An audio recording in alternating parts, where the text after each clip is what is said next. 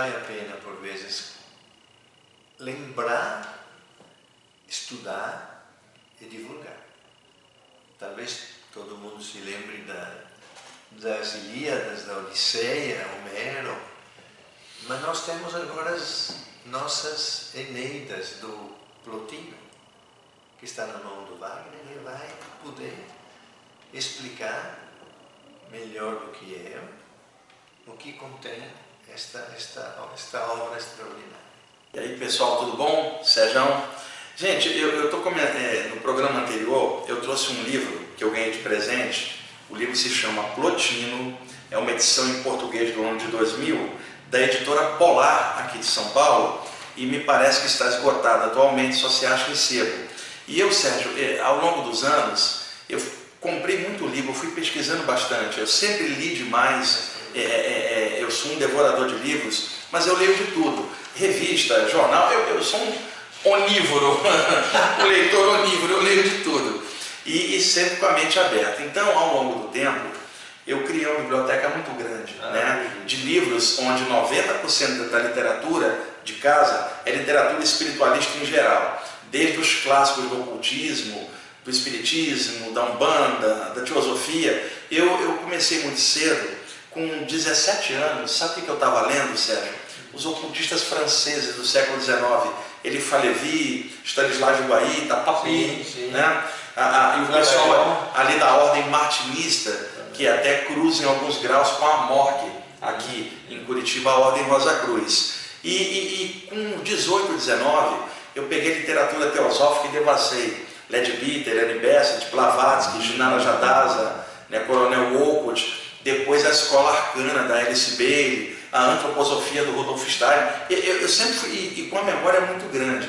Com, aos 19, eu adentrei a doutrina espírita e comecei a pesquisar Allan Kardec, Camille Flammarion, Leon Denis, Gabriel Delany, né? a, a série Nosso Lar aqui no Brasil, os livros do André Luiz e do Emmanuel, pelo Chico Xavier e, em certa parte, pelo Valdo Vieira, Sim. também na época. E, e, também fui estudar a parte da Umbanda, que tinha 30 anos atrás, que era o WW da Mata e Silva, né, que era a literatura de Umbanda clássica da, da época, e hoje tem muito material do Rubens Saraceni, do Alexandre Gumini e vários outros. A Umbanda expandiu muito essa parte a de conhecimento. E tem também o Rivas Neto, né, da, da Umbanda Esotérica. Então eu fui pesquisando de tudo, e eu estou citando essas leituras para o telespectador ter uma noção do universalismo. De tá... Agora, o meu cerne pesquisando tudo sempre foi a saída do corpo. Então eu pude observar que haviam relatos clássicos ao longo da história de saídas do corpo meio que desconhecidos da, dos estudantes modernos. Então, né? eu cheguei a montar uma época algumas aulas sobre a história da projeção astral ao longo dos séculos, contando dos grandes projetores ao longo da história. De vez em quando eu vou trazer um deles aqui para a gente conversar e, e dar um pouquinho do conteúdo histórico também dentro desse estudo. E um desses caras da antiguidade que vale a pena era o grande Plotino. Viveu no século I, ali na área do Império Romano, né? um grande filósofo, e ele tem relatos de saídas do corpo dentro da sua vasta literatura, e eu separei, esse livro aqui se chama Plotino, Tratados das Eneidas, da editora Polar. E no capítulo, tem um capítulo que resume sobre a descida da alma nos corpos. E aí o Plotino narra isso aqui, que eu vou ler para vocês agora, lembrando que naquela época ainda havia uma influência muito grande do hermetismo grego dentro ali do, de algumas áreas do Império Romano, com alguns filósofos iniciados. Então, naquela ocasião, esse conhecimento era secreto, era esotérico, Sim. não era passado em aberto. Então, a linguagem do Plotino aqui é uma linguagem não só de um filósofo, mas de um iniciado, e que dá para ver que ele tinha conhecimento das saídas do corpo, e o discípulo dele se chamava Porfírio, que também é um grande ocultista, e ele narra que o, que o Plotino teve quatro experiências dessa. E aqui está a principal delas, que eu vou ler agora um trechinho para vocês, tá? Vamos lá. Muitas vezes ocorreu-me ser retirado do meu corpo e conduzido a mim mesmo ser retirado das coisas externas e introduzido em mim mesmo. E então ver uma beleza maravilhosa, tornando-se ainda maior a certeza de que pertenço a ordem superior dos seres, por ter realizado em ato a mais nobre forma de vida, ter me identificado com a divindade, ter me estabelecido nela, ter vivido o seu ato e me situado acima de tudo quanto é inteligível, exceto o Supremo.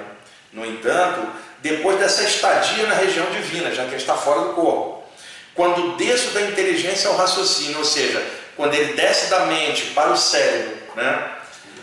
pergunto-me, perplexo, como é possível a minha alma estar neste corpo, sendo ela, mesmo estando no corpo, essa coisa elevada que se revelou a mim? Quer dizer, ele teve um arrebatamento, um êxtase, sim, sim. provavelmente uma experiência além, talvez, de uma projeção astral, talvez uma projeção do corpo mental, ou uma expansão da consciência fora do corpo. E quando ele volta, ele se pergunta como é que pode essa alma que se revelou a mim, que sou eu mesmo, tão fantástica, estar capturada dentro desse corpo. Então, está aqui, ó.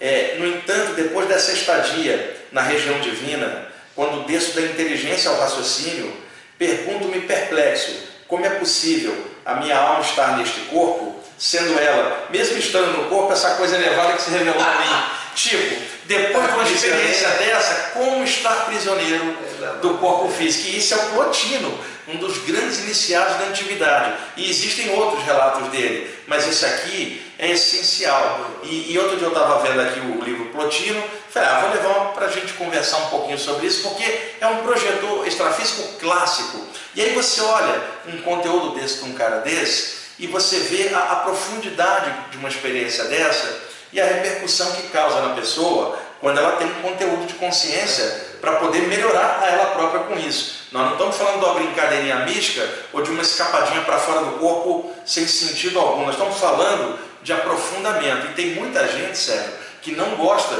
quando a gente chama para esse aprofundamento, porque é, é, é, quer apenas uma brincadeirinha mística, um, né, um fast food projetivo.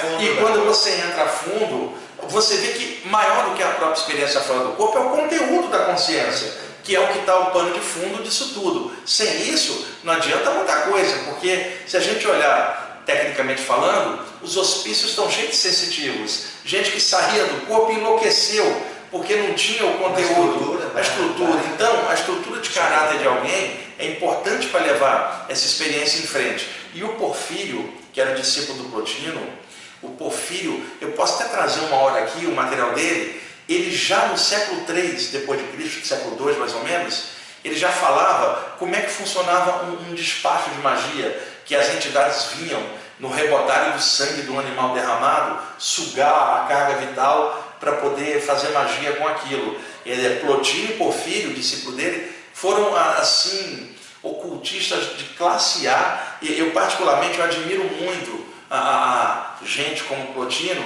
pela profundidade que o cara dá. Gente, ele tem uma experiência fantástica. Quando ele volta, ele fala: aquilo que se revelou a mim é, no divino, sabe, revelou a minha alma para mim mesmo. Quer dizer, eu não me conhecia, passei a me conhecer depois disso. E quando eu desci para cá, e olha a expressão que ele usa, quando eu desci da inteligência para, para, racionalidade. Para, para a racionalidade, quer dizer, da mente cósmica, do corpo mental dele expandido para dentro do cérebro limitado, ele se sentiu como um prisioneiro. Sérgio, eu já senti muitas vezes isso, e olha que eu não tenho a qualidade do Plotino. Você tem sim. Mas, eu, mas eu, já, modesto, eu já senti isso muitas vezes, e, e nas saídas do corpo, uma das primeiras coisas que a gente sente como prisão é na hora que você encaixa, porque é o peso da respiração, Sérgio.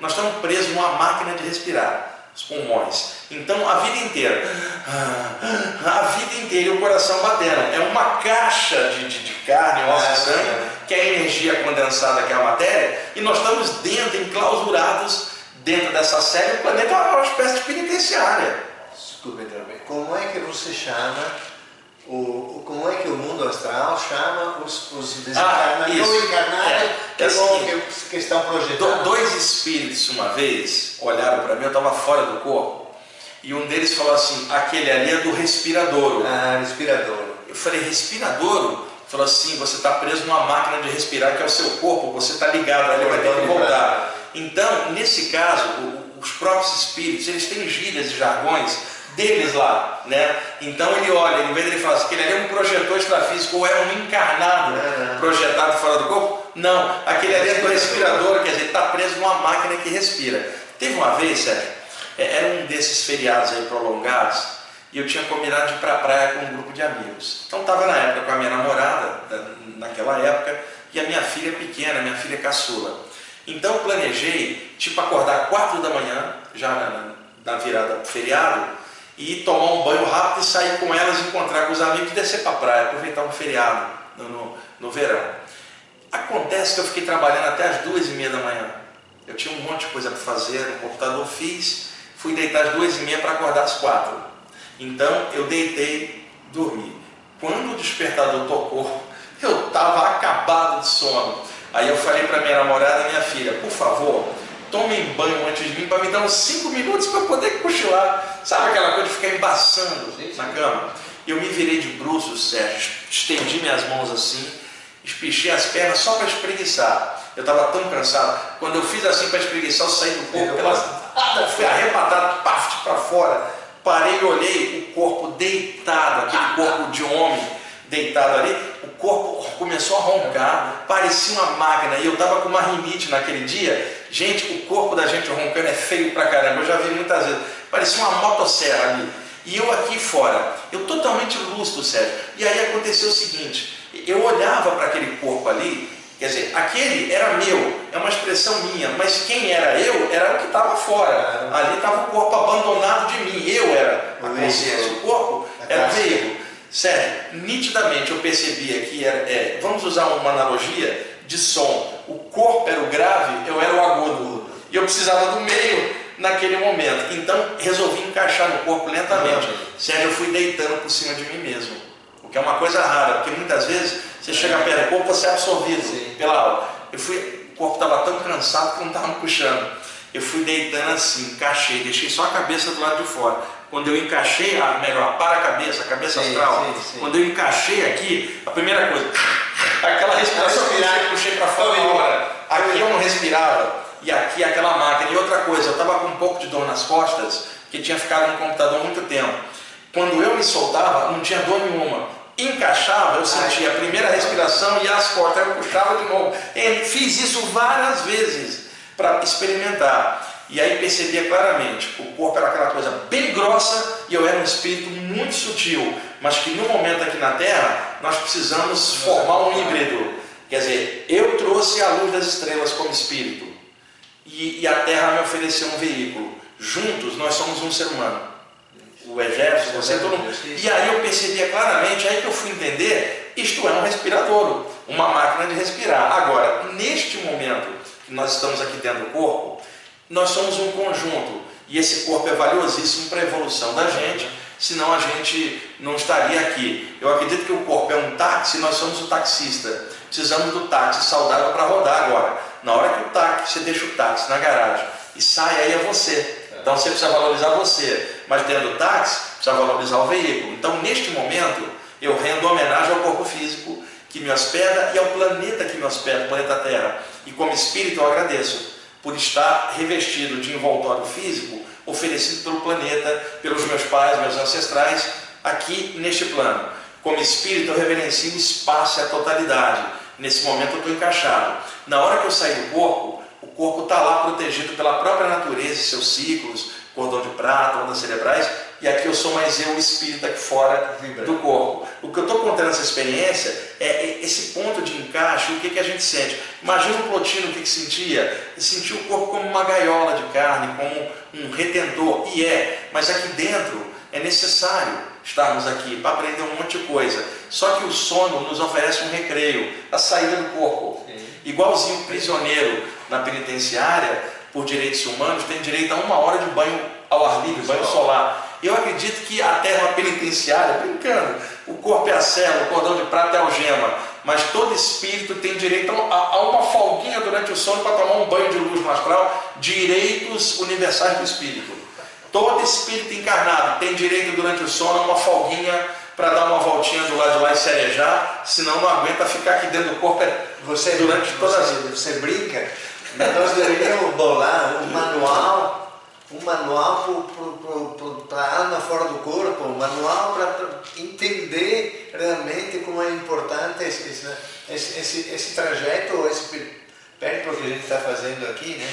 Então entender melhor e ter um, um não sei lá, um tutorial, um tutorial para se manter. Então, porque é, é, da, da, forma como eu estou colocando, como o Plotino colocava, essa experiência é importantíssima para a evolução da gente. Sabe, nós somos espíritos, nós não nascemos, nós entramos no corpo e um dia vamos sair.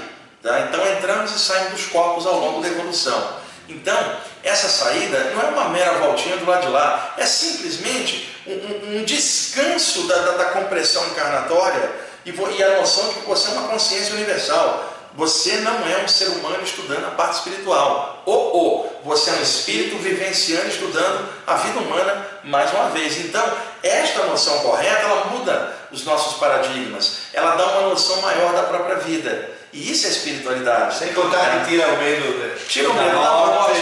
E aí ajuda você a se conhecer, como o Plotino se conhecia. Então aqui, não é só saída do corpo como um fenômeno projetivo mas o nível de consciência que você pode elevar e alcançar e trazer para cá, como o Platino, o Plotino trazia e virou um dos grandes iniciados da antiguidade.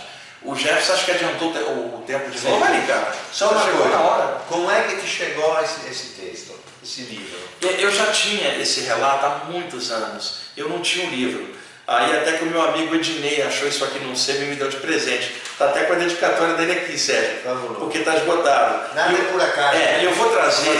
As uma coisas outra, boas chegam. Uma outra hora eu trago mais material do Plotino, eu vou trazer do Porfírio, discípulo dele. E de vez em quando, pessoal, eu vou trazer um desses projetores clássicos. Eu não estou falando dos autores de livros modernos. Isso não é sabedoria, sabedoria imortal. Eu quero pegar aquela sabedoria perene lá de trás e resgatar e, e trazer numa releitura moderna e, e, é admirável ler uma coisa dessa como Plotino, um dos grandes mestres da antiguidade. Eu me sinto honrado de ler um, uma projeção astral do Plotino e vendo assim a dele, a gente fica, puxa, um dia eu quero ser igual ao Plotino.